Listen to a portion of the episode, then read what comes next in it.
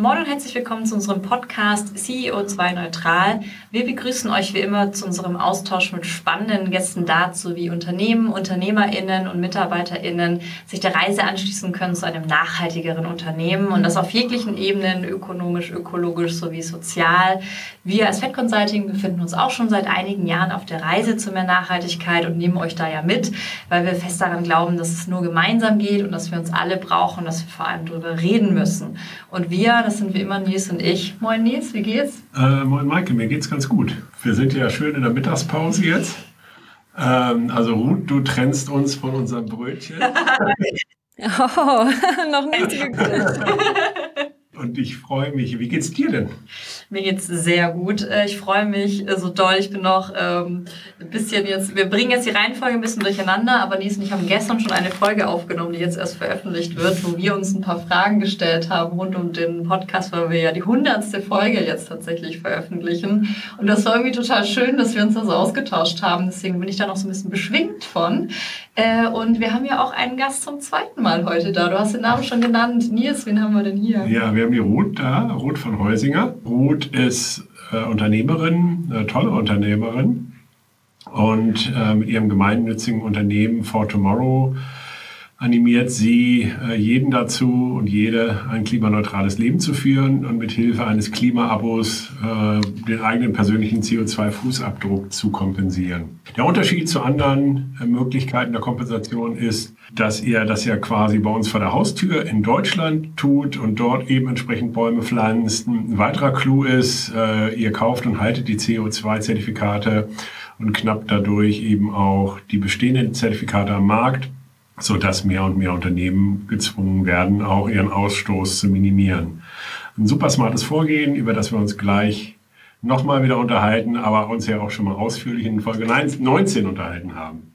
Und ganz neu bist du sogar mit Hanami Ventures und die Investoren gegangen. Wir freuen uns auf ein Update aus deinem Leben, liebe Ruth. Wie geht's dir denn? Ja, vielen Dank erstmal, dass ich wieder hier sein darf. Es kommt mir auch echt schon wirklich sehr lange vor, dass wir das letzte Mal gesprochen haben. Es ist so viel passiert seitdem.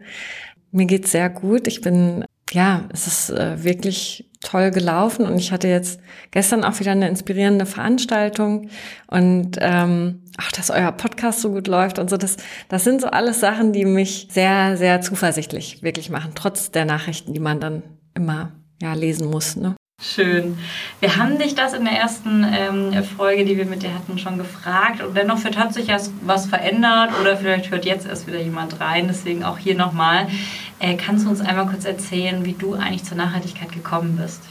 Ja, das hat schon sehr, sehr früh angefangen. Das ist tatsächlich ein Kinderbuch. Das habe ich jetzt meinen Kindern gerade vorgelesen. Das heißt, die Kinder in der Erde. Und da beklagt sich die Erde, dass die Erwachsenen nicht so gut mit ihr umgehen. Und spricht dann erst mit den Erwachsenen, die wollen ihr nicht zuhören. Dann spricht sie mit den Kindern, die hören ihr zu. Aber die Erwachsenen hören auch den Kindern nicht zu. Und dann nimmt die Kinder die unter die Erde und lässt die da schlafen. Und dann fangen die Erwachsenen an zu transformieren, auf erneuerbare Energien umzustellen, äh, Müll wieder zu reparieren und so. Ähm, und das hat mich damals schon sehr, sehr geprägt. Und dann habe ich in der Schulzeit schon eine Greenpeace-Gruppe gegründet, habe dann in den erneuerbaren Energien gearbeitet nach meinem Physikstudium, auch im freiwilligen Kompensationsmarkt, ähm, die diese Projekte im globalen Süden machen. Und dann habe ich For Tomorrow gegründet, damit eben alle einen Hebel haben auf die europäische Wirtschaft hier. Also damit auch ich als Privatkonsument eben Hebel habe auf die Stahlindustrie, auf die Zementindustrie, dass die wirklich reduzieren müssen, weil das ja ein verpflichtendes System ist, in das wir reingehen. Also es ist nicht der freiwillige freiwillige Markt, den wir nutzen, sondern wirklich der verpflichtende Markt mit Fortumor. Und das wollte ich eben gern allen zugänglich machen. Und es funktioniert ganz einfach. Also man spendet an Fortumor und wir nutzen dieses Geld und kaufen damit diese Emissionsrechte aus dem verpflichtenden Markt, verknappen damit die verfügbare Menge, die da ist für die Stahlindustrie, für die Kohlekraftwerke und zwingen die so, dass die schneller umstellen müssen. Und ja, das funktioniert äh, wirklich, äh, es funktioniert ganz toll. Also wir wachsen und äh, wir wachsen auch immer schneller. Ich habe mal die Zahlen angeschaut. Wir hatten von 2020, also vom Start bis 2022 gebraucht, um so die ersten 10.000 Tonnen auszugleichen. Und dann nur noch bis 2023, also nur noch ein Jahr, um die nächsten 10.000 Tonnen auszugleichen. Also wir sind jetzt schon über 20.000 Tonnen. Und ich hoffe sehr, dass wir dieses Jahr wirklich auch noch die 30.000 Tonnen schaffen. Und das ist einfach ganz toll, also zu sehen, dass wir gemeinsam so viel fürs Klima bewegen. Wir sind ja gestartet mit den Privatkunden und seit diesem Jahr fokussieren wir uns auch stärker wirklich auf die Unternehmen, weil wir einfach so viel Anfragen von Unternehmen bekommen haben, ob sie das nicht auch mit uns machen können, über uns kompensieren können. Und es gibt eigentlich keinen Grund, warum nicht. Und genau, wir haben jetzt die ersten Unternehmen, die eben auch mit uns kompensieren und freut mich sehr. Kann ich mich auch noch gut daran erinnern. Das war nämlich beim letzten Mal, als wir darüber mhm. gesprochen hatten, war das so ein bisschen so in der Überlegung, äh, das, wie bildet man das ab? Ihr habt das eigentlich gar nicht richtig im Fokus. Und, ja. und das freut mich natürlich total, äh, dass sich das jetzt eben geändert hat. Spannend. Wir zoomen nochmal raus, ja, wenn man jetzt überlegt, okay, was hat sich denn auf der großen Ebene eigentlich getan in Bezug auf Emissionen seit unserem letzten Gespräch? Gibt es da halt dann irgendwie größere Trends oder ähm, größere Themen, die du siehst? Mhm. Ja, also erstmal muss man ganz klar sagen, die Emissionen steigen weiter. Und das ist natürlich überhaupt nicht in Ordnung. Ne? Wir müssen wirklich sehen, dass die weltweiten Emissionen sinken. Gut sind die Trends, dass in den Industrieländern die Emissionen wirklich sinken. Also in Europa insgesamt sinken die Emissionen. Und wir sehen auch, dass ähm, der Emissionsrechtepreis, also in diesem europäischen Emissionshandel, den wir ja nutzen, der ist ganz stark nach oben gegangen. Der hat jetzt mehrmals die 100 Euro pro Tonne erreicht, also dass die Unternehmen wirklich 100 Euro zahlen müssen für dieses Recht, CO2 ausstoßen zu dürfen. Und das bewirkt wirklich eine Transformation. Also zum Beispiel jetzt sind wir an einem Punkt, wo die Stahlindustrie dann umbaut, so dass sie eben den Stahl grün erzeugen kann und statt grau und diese Emissionsrechte zu kaufen, sondern die sparen sich dann die Emissionsrechte und stellen die Prozesse um, sodass sie eben den Stahl grün erzeugen, ohne den hohen CO2-Ausstoß. Und das sind diese wichtigen Transformationen, die wir eben hinbekommen müssen in Europa und die ich denke, die dann eben auch in die anderen Länder gehen, wenn wir die Technologien hier etablieren, so wie eben auch bei der Photovoltaik.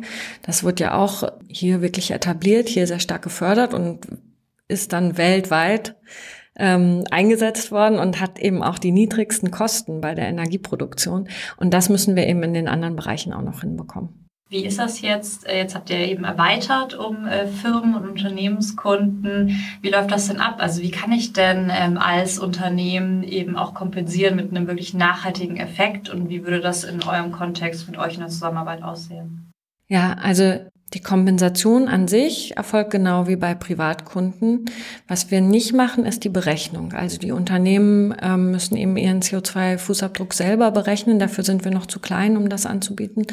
Bei uns ist es dann so, dass sie eben diese Tonnen, die da rausgekommen sind aus der Berechnung, also wenn man es nach Greenhouse Gas Protokoll berechnet, Scope 1, 2, 3, dann kriegt man eben eine Tonnenanzahl und dass sie diese Tonnen, die sie eben nicht reduzieren können, also CO2-Reduktion sollte natürlich immer als erstes auch noch mit angeschaut werden, dass sie die dann eben bei uns kompensieren können. Das geben sie einfach ein auf der, auf der Unternehmenskompensationsseite, halt die Tonnenanzahl. Das ist dann kein Abo-Modell, sondern es ist wirklich dann einfach äh, eine Einzelkompensation. Und dann können Sie wählen, ob Sie komplett über den Emissionshandel kompensieren. Das ist auch das, was ich empfehle, weil das eben ein gesichertes System ist. Ne? Das wird von TÜV überprüft, das ist sehr stark reguliert. Diese Emissionsrechte werden wirklich nur vom Staat ausgegeben. Die kann niemand anders erzeugen. Also die, die Menge ist wirklich äh, vom Staat beschränkt. Ähm, und deswegen empfehle ich darüber zu gehen. Aber da ist der Preis halt sehr hoch. Das ist immer noch abschreckend für viele Unternehmen, weil der Preis da halt jetzt ähm, wie ich ja schon meinte, im Handel liegt er schon bei 100 Euro pro Tonne und dann kommt noch Mehrwertsteuer drauf und dann kommen noch Nebenkosten drauf, also so ungefähr 120 Euro pro Tonne. Das ist halt natürlich erstmal, ja, da müssen manche Unternehmen erstmal schlucken, die halt gewohnt sind, dass man irgendwie für 10 bis 20 Euro pro Tonne kompensieren kann. Aber dafür ist es halt wirklich wirksam. Was man auch wählen kann, ist, dass man eben über neue Mischwälder in Deutschland kompensiert. Das ist das andere, was wir anbieten. Aber da wäre ich ähm, auf Unternehmensseite eben ein bisschen vorsichtiger, weil da gibt's leider noch keine externe Zertifizierung. Da arbeite ich auch mit dran. Ich bin im technischen Komitee von der Ecosystem Value Association, die jetzt ein Zertifikat für deutschen Wald entwickeln. Ähm, aber es gibt eben momentan noch keine externe Zertifizierung für Neuaufforstung in Deutschland. Und ähm, da macht man sich eben als Unternehmen angreifbarer, wenn man das nutzt. Also der beim Emissionshandel macht man sich einfach weniger angreifbar. Genau, aber das ähm, kann dann eben das Unternehmen für sich wählen, ob sie eben nur Emissionshandel machen oder nur Bäume oder beides. Und dann wird es kompensiert und dann ähm, kriegen sie eben Urkunde, Zertifikat und auch ähm, eine Badge, dass sie eben sagen können, dass sie mit uns kompensiert haben. Wir sagen auch nur, dass sie mit uns kompensiert haben und nicht irgendwie, dass sie klimaneutral sind oder sowas, weil das können wir ja auch überhaupt nicht nachweisen. Erstmal müssten wir dann die ganzen Berechnungen prüfen und die Prozesse auch wirklich. Und dann ist es natürlich auch ähm, verwirrend, weil der Kunde eben nicht weiß, haben die schon ihren CO2-Ausstoß so weit reduziert, dass sie halt äh, kein CO2 mehr ausstoßen, sind deswegen klimaneutral oder haben sie das CO2 ausgeglichen? Und deswegen empfehlen wir da eben ganz transparent zu sagen, dass sie eben kompensiert haben. Dann ist klar, was gemacht wurde. Ja, das schlägt ja auch einen in die Kerbe, die ja allgemein so ein bisschen diese Verwirrung durch klimaneutral, klimapositiv, Kompensation, also wird ja viel durcheinander geworfen und äh, das finde ich auch total gut eigentlich dann, wenn ihr da auch ein bisschen Haltung zeigt, in dem Sinne, dass man einfach über die Fakten spricht, nämlich die Anzahl an Tonnen wurde kompensiert, Punkt. Weil also Klimaneutralität ist ja, das, das geht, das gibt's ja nicht. Ja, genau. Also, also Unternehmen kann man eigentlich noch ja. nicht klimaneutral sein, wenn man in Deutschland operiert. Ja. Und man muss sich eben stark an, abgrenzen von diesen ganzen Greenwashing-Sachen, die jetzt äh, gerade ist ja wieder so eine McDonalds-Kampagne. Ich weiß nicht, ob ihr die auch schon gesehen habt. Genau da möchte man nicht drin sein in diesem Greenwashing-Topf. Wenn man jetzt dieses Kompensationsthema, okay, das ist ja erstmal wichtig, na klar, äh, ist natürlich eben auch wichtig, dass man den Scope oder die Scopes halt eben auch entsprechend anschaut, ne? also eins, zwei und drei, wo drei ist natürlich hart oder teilweise härter. Ich meine, für uns als Dienstleister ist es jetzt halt nicht so ein besonderes Problem, aber natürlich als produzierendes Unternehmen hat man da halt gegebenenfalls natürlich nochmal einen ganz anderen Faktor halt dann auf, auf Scope 3 Emission. Genau, und man muss an die Daten kommen, ne? Das, da ist man ja auf die anderen angewiesen. Mhm. Ja. Und gleichzeitig ist es ja teilweise auch wirklich hoch, also im Verhältnis Scope 1 und 2. Äh, das ist ja teilweise eine andere Dimension. Ähm, aber wenn man das denn getan hat, ja, also was würdest du den Unternehmen denn empfehlen, was sie denn zusätzlich noch tun können? Ja, was ich ganz schön finde, ich habe neulich eine Studie gelesen und die zeigt eben, dass Unternehmen, die schon kompensieren, dass die auch stärker reduzieren wirklich. Und das ist eigentlich auch nur logisch, weil wenn man als Unternehmen eben schon über die Kompensation einen CO2-Preis mit drin hat in den Bilanzen, dann schaut man natürlich, okay, wie kann ich jetzt sparen, dass ich weniger kompensieren muss nächstes Jahr, wo kann ich irgendwie CO2 einsparen. Und das ist nochmal ein ganz wichtiger Impuls, dass man einfach als Unternehmen dann quasi einen CO2-Preis schon mit verankert hat, was ja jetzt in vielen Unternehmen einfach noch gar nicht in der Bilanz drin ist, diese CO2-Kosten, die das Unternehmen eben verursacht. Und das ist, glaube ich, was, was diese Hürde dann überwindet, weil ich spreche auch viel mit Unternehmen und was ich so mitbekomme, ist, dass oft dann könnte man was ändern. Es wäre sogar teilweise auch eine Win-Win-Situation, dass man sogar Geld sparen würde, weil man irgendwie Energie spart, ne? stößt man weniger CO2 aus und ähm, spart auch noch Geld, weil man, weil man den Energieverbrauch senkt. Aber es gibt keinen wirklichen, ähm, keine wirkliche Motivation, das zu tun, weil ich als Mitarbeiter ist halt dann nicht meine Aufgabe direkt. Ich müsste mich dafür einsetzen, dass dieses Projekt wirklich durchgeht. Ich gehe ein großes Risiko ein, weil das kann eben auch scheitern. Und wenn ich es durchbekomme, dann kriege ich vielleicht noch nicht mal Lob, weil irgendwie wen interessiert so ein bisschen. Und das ist, glaube ich, diese Hürde, die dann leichter zu nehmen ist, wenn man halt einen CO2-Preis hat, der halt schon gezahlt werden muss und man wirklich sagen kann, okay, guck mal, dieses Jahr haben wir nur noch so wenig ausgestoßen, müssen jetzt nur noch so viel kompensieren und sparen dadurch halt so viel im Vergleich zum letzten Jahr. Da hatten wir eine ganz tolle Folge mal zu, äh, mit Susanne Schubert von UVEX, die das halt äh, da tatsächlich äh, relativ, ja, ich sag mal, ähm, relativ straightforward ähm, einfach geschafft hat, da äh, komplett in die Logik, ja, also in diese BWLer-Logik halt irgendwie einzuführen. Und seitdem hat sie da halt einfach einen ganz anderen Vortrieb. Ne? Also weil du mhm. natürlich eine ganz andere Argumentation hast und eben auch gerade eben auch auf Geschäftsführungs- und Vorstandsebene, wo es natürlich eben klassisch um Zahlen, Daten, Fakten geht äh, und eben auch um die klassischen Unternehmenssteuerungsmechanismen, äh, du bist du plötzlich Teil dieser dieser Logik. Und darüber hast du natürlich auch einfach eine andere äh, Legitimation äh, und eben auch eine andere, ja, also, also wirst du anders wahrgenommen. Ne? Und du kannst es darüber natürlich auch wunderbar äh, kostenseitig ähm, äh, in die Zukunft projizieren. Also du kannst natürlich auch durchaus darüber halt irgendwie sagen und dann darüber anders die Investitionen rechtfertigen. Also ich glaube, ein Riesenhebel ist. Wie gehst du denn mit den gängigen Ausreden in deinem Umfeld um? Ja, also ich meine, es ist ja sozusagen immer, äh, ja, wollte ich eigentlich, äh, ich irgendwie noch nicht so richtig geschafft oder also hältst du das aus oder äh, äh, platzt dir da auch mal der Kragen, wo du sagst, ey, komm jetzt, soll ich dir die Hand führen oder machst du es jetzt selber?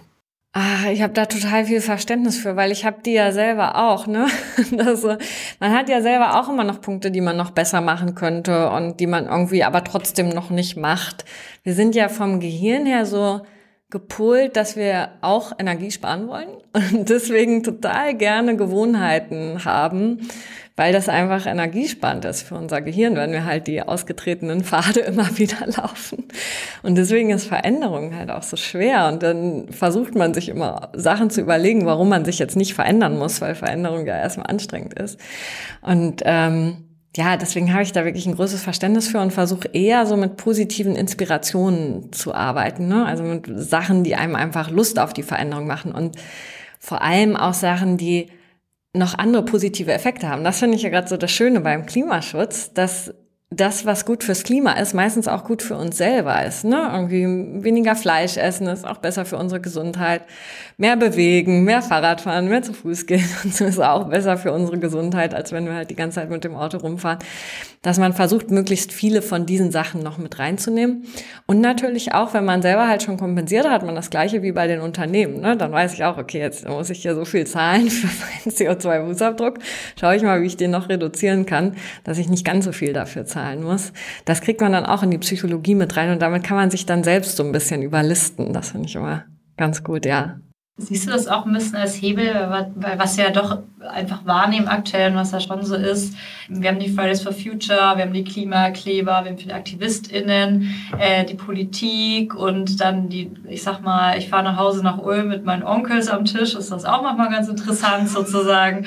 Ähm, und also es ist eine gefühlte Spaltung. Nimmst du das auch mhm. so wahr und ist genau diese, diese positive, diese positiven Beispiele, sind das für dich eben auch ein Hebel, da auch wieder mehr zusammenzuwachsen oder wie ordnest du an sich müssen auch die, diese gesellschaftliche Veränderung ein. Ja, auf jeden Fall. Also ich finde diese äh, die Spaltung nehme ich auch sehr stark wahr und das ähm, finde ich total schade, auch gerade in der Politik, weil ja alle das 1,5 Grad Ziel haben, ne? Und das dann trotzdem so stark irgendwie gespalten wird und über die anderen gelästert wird und auch teils wirklich falsche Sachen einfach gesagt werden. Und als Mensch macht man das ja auch irgendwie habe ich so das Gefühl sehr gerne, dass man einfach so auf die anderen schiebt, ne, damit man selber nicht handeln muss. Dann kann man erstmal sagen, ja, hier, der soll erstmal machen oder die soll erstmal machen. Aber da will ich total darauf achten, dass wir eben nicht noch zusätzlich spalten. Also bei Fortumor sind wir auch so, dass wir wirklich einen Weg verfolgen, dass sich alle willkommen fühlen. Also ich finde es auch total schön.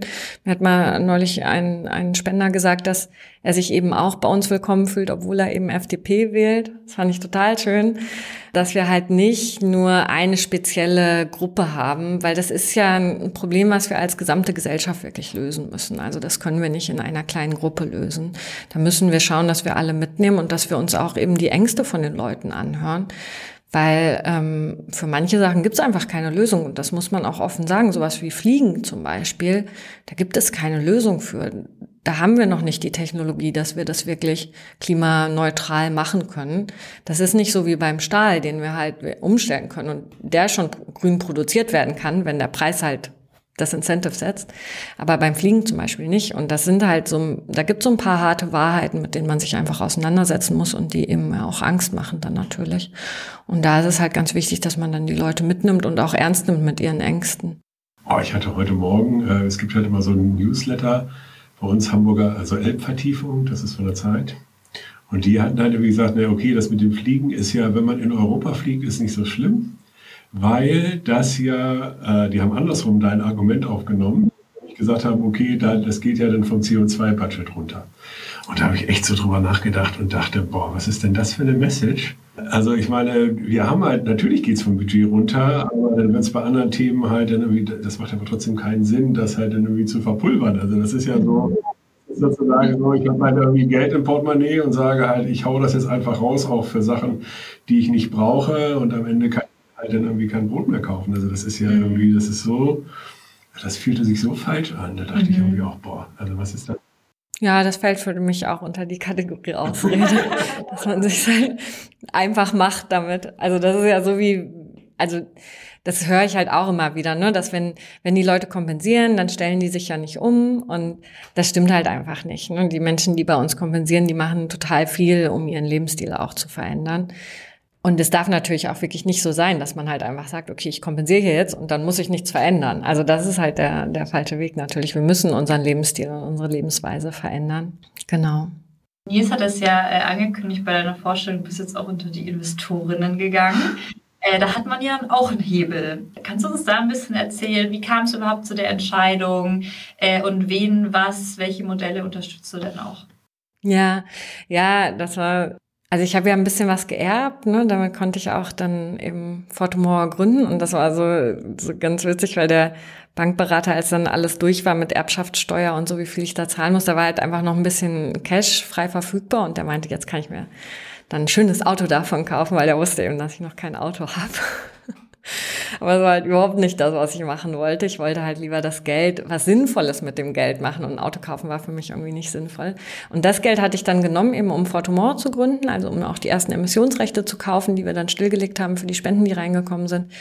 Und es ist aber so, dass eben noch mehr Geld aus dem Erbe kommt nach und nach. Und jetzt haben wir bei Fortumor ja auch ein Team, was eben mir auch viel abnimmt. Am Anfang habe ich ja alles alleine gemacht. Irgendwie da hatte ich überhaupt keine Zeit, noch in andere Bereiche reinzuschauen.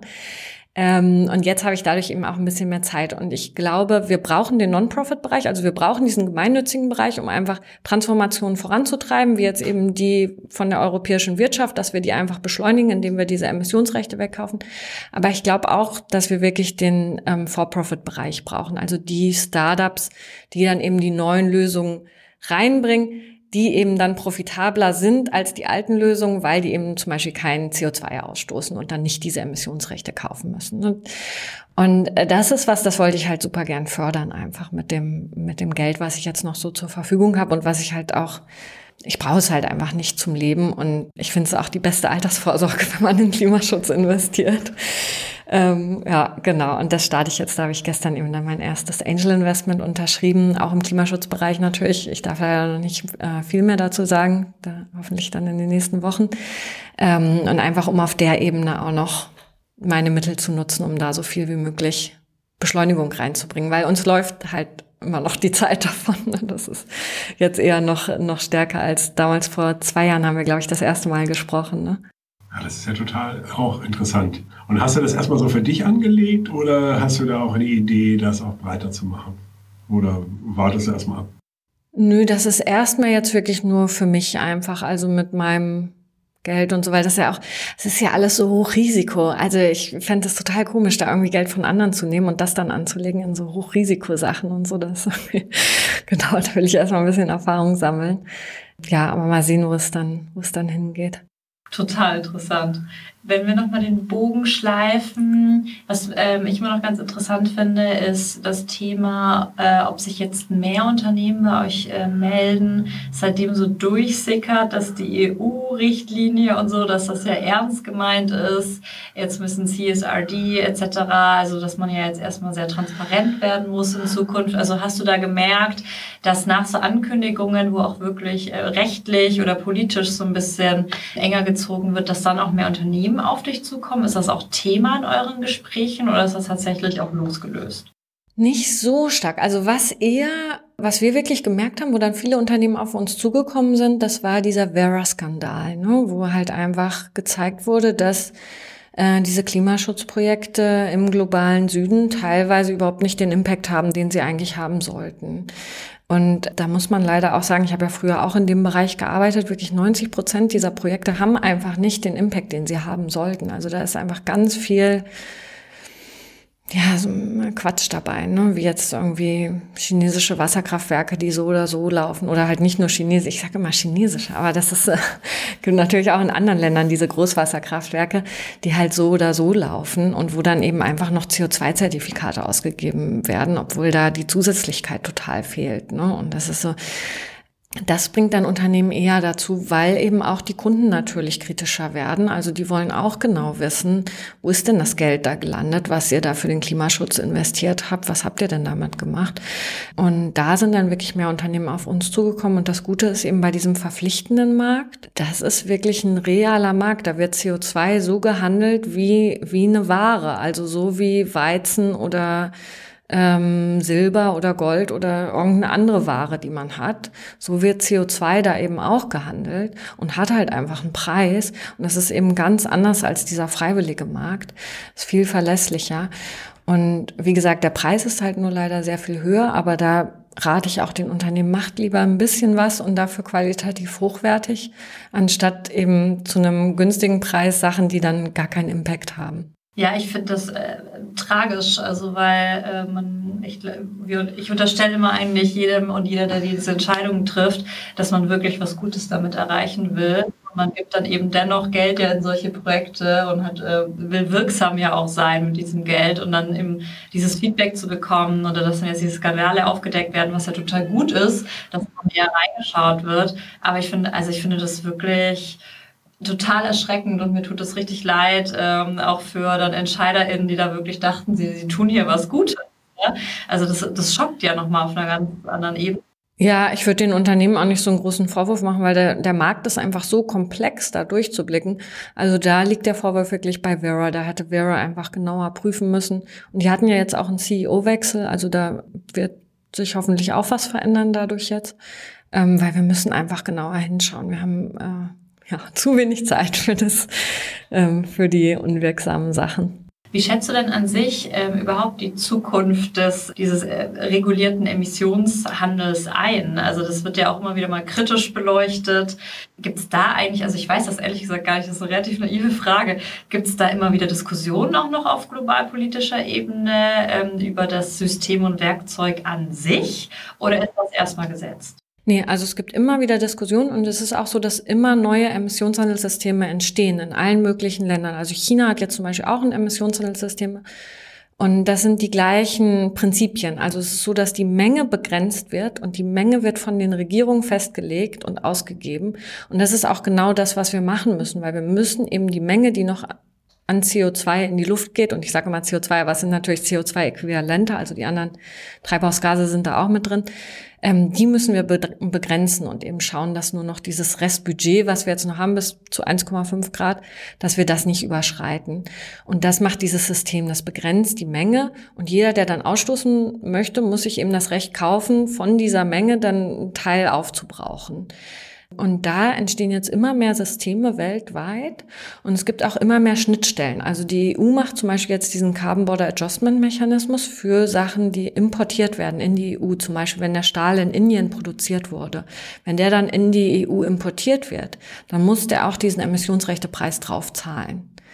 Und das ist eben total sinnvoll, der muss aber nicht gezahlt werden, wenn es in Indien schon ein Emissionshandelssystem gibt, wo der Preis eben schon gezahlt wurde. Also das kann man sich dann wieder anrechnen lassen. Also da macht die EU auch nochmal Motivation für die anderen Länder halt auch solche Systeme aufzusetzen.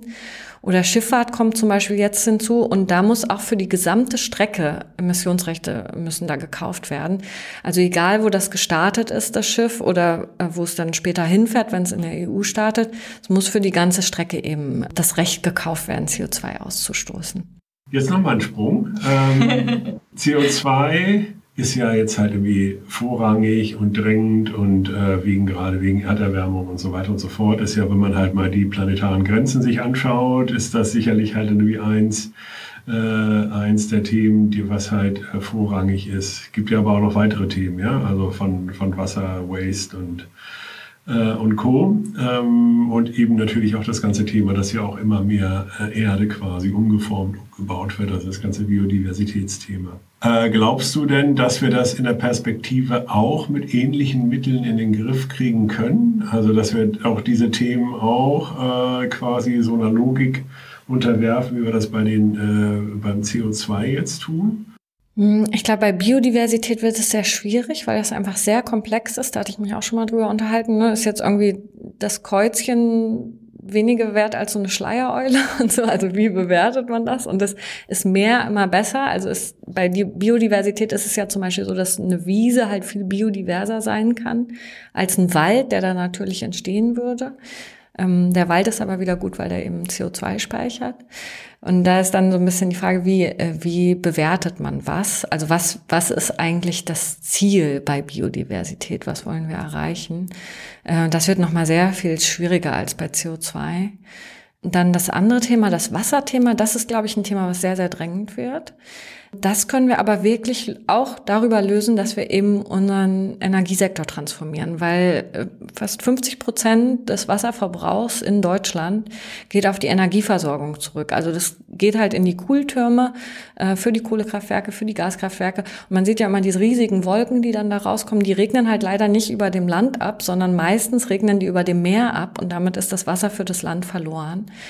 Und das schaffen wir natürlich auch, indem wir da einfach auf Erneuerbare umstellen, weil die brauchen halt kein Wasser für die Kühlung. Also da haben wir so eine Win-Win-Situation, weil Deutschland wird natürlich trockener. Ne? Das merken wir jetzt auch schon durch die, die klimatischen Verhältnisse. Deswegen müssen wir auch die Wälder umbauen. Wir pflanzen ja auch nur Mischwälder, weil die eben das Wasser länger halten. Ähm, wir müssen schauen, dass die Bodenbearbeitung anders wird, damit der Boden eben das Wasser auch länger speichert das wird wirklich ein ganz, ganz wichtiges Thema. Aber da haben wir eben einen Riesenhebel, wenn wir eben über die Energieversorgung nicht mehr so viel Wasser verbrauchen. Ich glaube, wir könnten noch drei Stunden weiter reden. Vielleicht äh, machst du ja auch irgendwann noch das Triple voll mit uns. äh, da würden wir uns auf jeden Fall ähm, drüber freuen. Erstmal vielen lieben Dank für deine Zeit erneut, Ruth. Ähm, und wie immer, äh, das hat sich auch ähm, als ein gutes Format äh, herausgestellt, bitten wir unseren Gast am Ende noch einen Appell loszuwerden. Das heißt, alles, was du jetzt noch sagen wolltest, was du noch nicht erwähnen könnte, konntest oder unterstreichen willst, go for it. Ja, vielen lieben Dank erstmal an euch. Echt toll, dass ihr das gestartet habt und dass ihr so lange das jetzt schon macht. Das ist so eine Fundgrube an Wissen. Mein Appell ist wirklich an die Unternehmen, setzt einen CO2-Preis, weil das wird so oder so kommen in Zukunft. Und dann schaut auf die wirksame Kompensation, setzt die als erstes um. Und ganz, ganz wichtig, das hatte ich jetzt noch nicht genannt hier, Netzwerk. Also äh, so Netzwerke, die bringen einfach unglaublich viel. Ich finde den, äh, den Bund für nachhaltiges Wirtschaften ganz, ganz toll ähm, weil da wird offen ausgetauscht über Fehler, über Sachen, die gut gelaufen sind und so. Das hilft halt, diese Hürden abzubauen bei der Transformation und gibt immer total viel Inspiration ähm, bei den Treffen, was halt andere schon erfolgreich umgesetzt haben, was wirklich funktioniert haben. Und ähm, das würde ich jedem Unternehmen empfehlen, sich da an diesen Netzwerken anzuschließen, weil wir schaffen die Transformation einfach nicht alleine. Wir brauchen diese Unterstützung, dass wir einander unterstützen. Ganz Vielen lieben Dank. Dank.